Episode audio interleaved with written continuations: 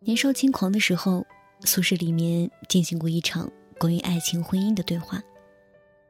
如果结婚，嫁给你爱的人，还是爱你的人呢？少女怀春，满眼的憧憬和期待。当然是嫁给一个我爱他，他也爱我的人啊。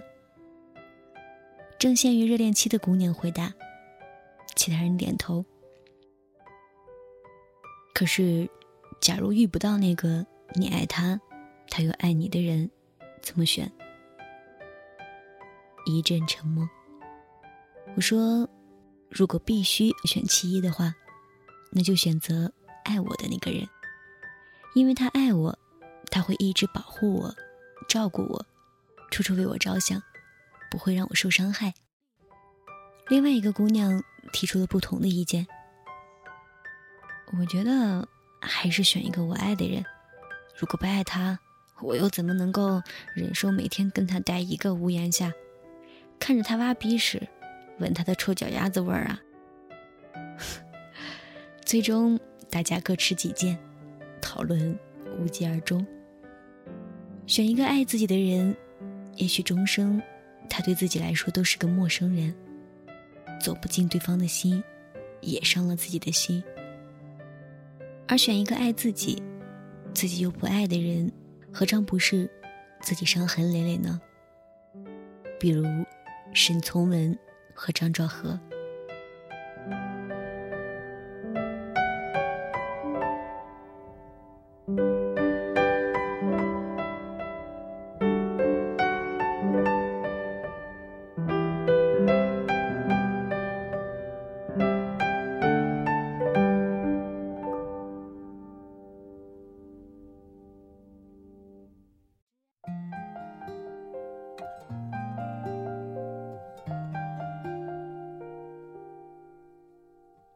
初读沈从文写给张兆和的情书，感觉张兆和应该是世界上最幸福的人。我一辈子走过很多地方的路，行过许多地方的桥，看过许多次数的云，喝过许多种类的酒，却只爱过一个正当最好年龄的人。有了你，我相信这一生还会写得出。许多更好的文章。对于这些文章，我不觉得骄傲，因为等于全是你的，没有你，也就没有这些文章了。一个浪漫多才，一个美丽多姿，本是神仙眷侣，应该被后人津津乐道的婚姻，却是千疮百孔。最初。沈从文到中国公学教书，认识了学生张兆和，从此开始对他展开了一系列的追求攻势。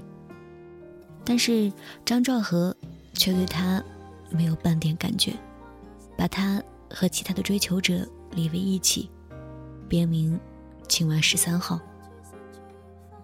沈从文一封封情书不断的送到张兆和的手中，但是。在张兆和的心中，掀不起半点涟漪。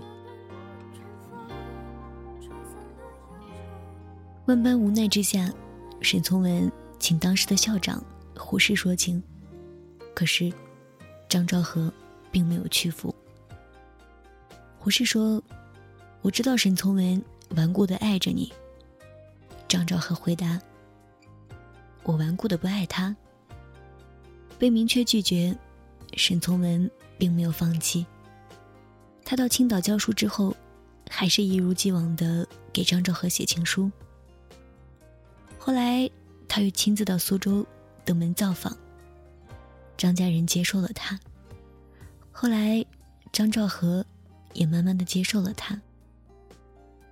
从一九二八年相识，到一九三三年结婚，沈从文苦追了近五年。写了不知道多少封情书。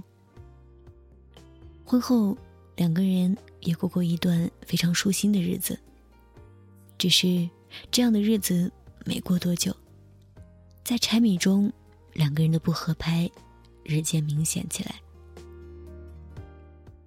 抗日战争爆发之后，沈从文辗转南下，到了西南联大教书。张兆和却没有跟随。他的理由是孩子需要照顾，离开北京多有不便。一家人都跟着沈从文会拖累他。只是在战乱年代，一次相别，也许就意味着永不再见。张兆和还是独自留下了。一个女人拖着两个小孩子，日子过得很是艰难。不管沈从文如何请求，张兆和总是找理由回避和沈从文的团聚。沈从文曾经抱怨说：“你爱我，与其说爱我为人，不如说爱我写信。”后来，沈从文回到北京，他患上抑郁症，到清华园养病。在这最需要照顾的时候，张兆和没有出现在他的身边。后来的几年时间，两个人都不曾住在一起。沈从文只是到张兆和那儿吃过几顿晚饭。此后很多年，两个人仿佛陌生人。尽管沈从文。还是挨着张兆和，张兆和却离他越来越远。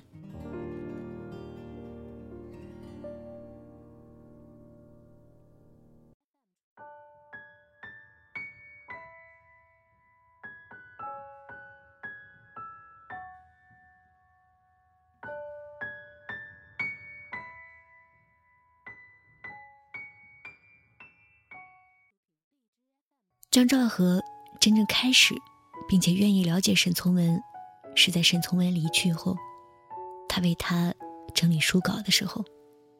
他在《从文家书后记》中写道：“从文同我相处这一生，究竟是幸福还是不幸？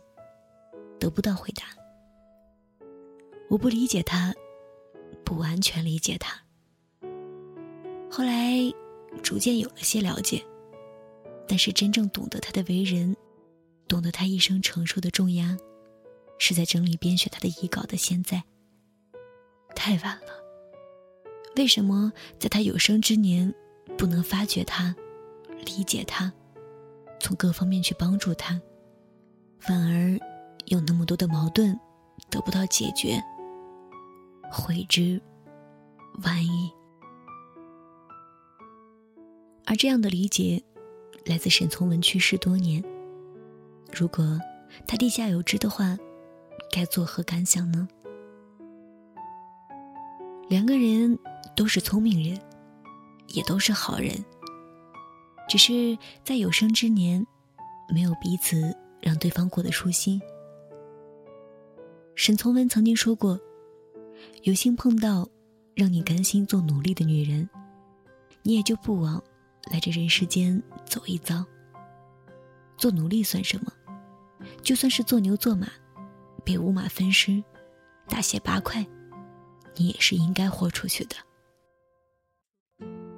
而张兆和也曾经说过：如果被爱着，不爱着献上爱的人，而只因他爱的诚挚，就勉强接受了他，这人为的。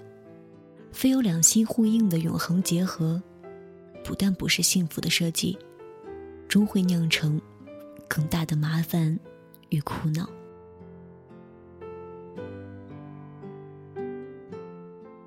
他们两个人都是对的，只是委屈了彼此。选爱自己的人，或是自己爱的人，终究都会相互煎熬。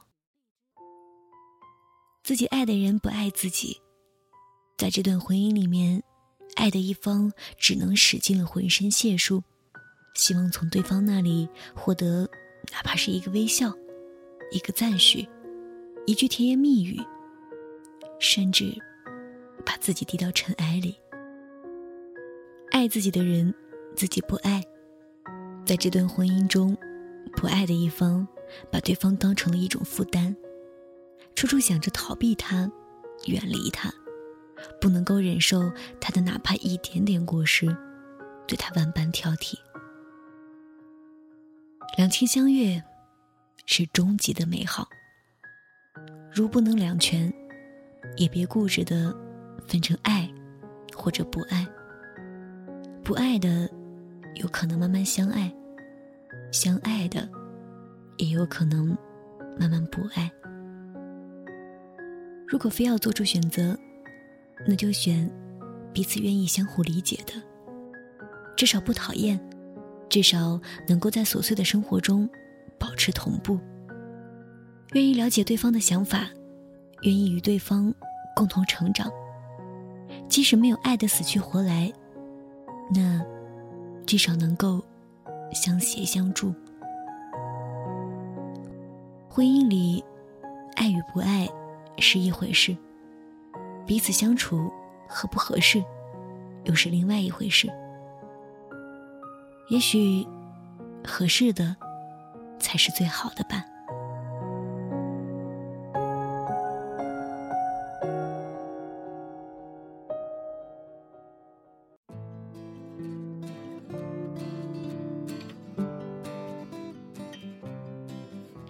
到这里呢，今天要跟大家一起分享的文章已经接近尾声了。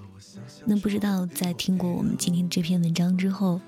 你有没有对嫁人这件事有了一个更深的理解呢？你又会怎样选择呢？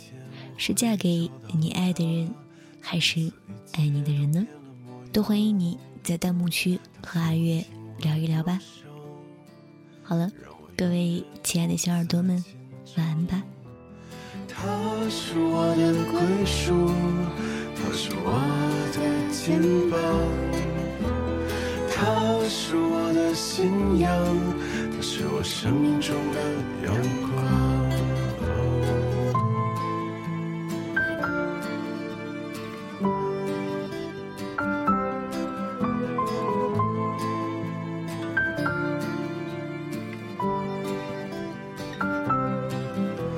有一天我会找到他，我会忏悔我所有的错。他的双眼让我看清自己，是我永远停泊的海港。他要为我带来几个孩子，愿意为我打造一个家。当我幸福的手舞足蹈，有他温柔的微笑在我身旁。归属，他是我的肩膀。他是我的信仰，他是我生命中的阳光。他是我的归属，他是我的肩膀。他是我的信仰，他是我生命中的阳光。